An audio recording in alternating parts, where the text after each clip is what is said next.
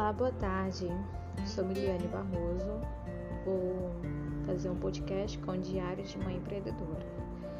Sou mãe de três filhos, um de nove meses, uma menina de sete anos e um menino de doze. E tô tentando, né, abrir um ateliê de costura e sou estudante de design de moda. Eu vou fazer um diário de como está sendo o meu dia a dia para que eu possa também estar tá ajudando alguém que esteja, tenha alguma dúvida ou algum meio. E com isso também eu vou passar dicas de marketing, de algumas coisas referentes ao empreendedorismo.